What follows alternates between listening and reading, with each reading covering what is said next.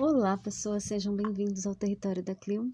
Aqui Rosângela Pereira de Oliveira, fazendo a leitura de Mulheres que Correm com Lobos, livro de Clarissa Píncola Stess. Nós estamos no capítulo 6, O Patinho Feio, e a nossa fala de hoje é a lembrança e a persistência, não importa o que aconteça. Todas nós temos um anseio que sentimos pela nossa própria turma, nossa turma selvagem. Vocês devem se lembrar do que o patinho fugiu depois de ser impiedosamente torturado. Em seguida, teve uma alteração com um bando de gansos e quase foi morto pelos caçadores. Foi expulso de um quintal e da casa de um lavrador e, finalmente exausto, caiu tremendo às margens do lago. Não há mulher que não conheça essa sensação. E, no entanto, é exatamente esse anseio que nos leva a insistir, a continuar, a prosseguir com esperança. É essa a promessa da psique selvagem para todas nós. Mesmo que tenhamos apenas ouvido falar de um maravilhoso mundo selvagem ao qual um dia pertencemos, apenas vislumbrado esse mundo ou sonhado com ele, mesmo que até agora nós ainda não o tenhamos tocado ou apenas o tenhamos tocado momentaneamente, mesmo que nós não nos identificamos como parte dele, a recordação desse mundo é um farol que nos guia para o lugar ao qual pertencemos pelo resto das nossas vidas. No patinho feio, um sábio anseio surge quando ele vê o cisne alçando voo pelos céus, e a partir desse único acontecimento, sua lembrança daquela visão lhe dá sustento. Trabalhei com uma mulher que estava muito perto do seu limite e pensava em suicídio. Uma aranha que tecia uma teia na sua varanda chamou sua atenção. Não saberemos nunca exatamente o que, na atividade do pequeno inseto, foi capaz de quebrar o gelo que circundava sua alma para que ela pudesse se libertar e voltar a crescer. No entanto, estou convencida, tanto como psicanalista como cantadora, que muitas vezes são as coisas da natureza que têm maior capacidade de cura, especialmente aquelas muito simples.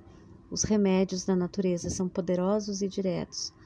Uma joaninha na casca verde de um melão, um tordo com um pedaço de barbante, uma planta no mato em flor, uma estrela cadente, até mesmo um arco-íris num caco de vidro na rua.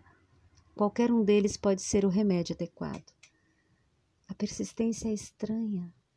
Ela exige uma energia tremenda e pode se abastecer por um mês com cinco minutos de contemplação de águas calmas. É interessante salientar que os lobos não importa o quanto esteja doente, não importa enquanto esteja acuada, o quanto esteja só ou enfraquecida, a loba persiste, ela corre, mesmo com a perna quebrada. Ela se aproxima dos outros a pró, a cura da proteção da matilha. Ela se esforça ao máximo para superar, na espera, na astúcia, na velocidade ou na duração da vida, aquilo que a esteja atormentando. Ela dedicará todas as suas forças a respirar bem. Ela se arrastará, se necessário, igual o patinho de um lugar para o outro, até encontrar o lugar certo, um lugar benéfico em que possa se recuperar. A principal característica da natureza selvagem é a persistência, a perseverança. Isso não é algo que se faça, é algo que se é em termos naturais e inatos. Quando não temos condições de vicejar, seguimos adiante até podermos voltar a vicejar. Seja o nosso isolamento originado de um afastamento da nossa vida criativa, seja uma cultura ou uma religião que nos rejeitou, seja um exílio da família, um banimento de um grupo, seja a imposição das sanções dos nossos, a nossos movimentos pensamentos ou sentimentos, a vida selvagem profunda continua e nós persistimos. A natureza selvagem não é natural de nenhum grupo étnico específico, ela é a natureza essencial das mulheres, do Daomé, dos Camarões e da Nova Guiné. Ela está nas mulheres da Letônia, dos Países Baixos, da Serra Leoa. Ela está no cerne das mulheres da Guatemala, do Haiti, da Polinésia. Diga aí o nome de um país, de uma raça, de uma religião, de uma tribo, diga o nome de uma cidade, de uma aldeia, de um solitário posto fronteiriço. Todas as mulheres têm isso em comum. A mulher selvagem, a alma selvagem. Todas elas continuam a tatear em busca do selvagem e a segui-lo. Por isso, se precisarem, as mulheres pintarão céus azuis nas paredes da prisão. Se a meada se queimou, elas fiarão mais. Se a colheita estiver destruída, elas farão outra semeadura imediatamente. As mulheres desenharão portas onde não houver nenhuma. Elas abrirão e passarão por essas portas para os novos caminhos e novas vidas. Como a natureza selvagem persiste e triunfa, as mulheres persistem e triunfam. O patinho é levado a arriscar a vida por um fio. Ele já se sentiu só, frio, congelado, acuado, perseguido. Já tiraram nele, já desistiram dele. Ele já se sentiu destruído, desnutrido, longe, fora de todos os limites, num libiar entre a vida e a morte, sem saber o que iria acontecer depois.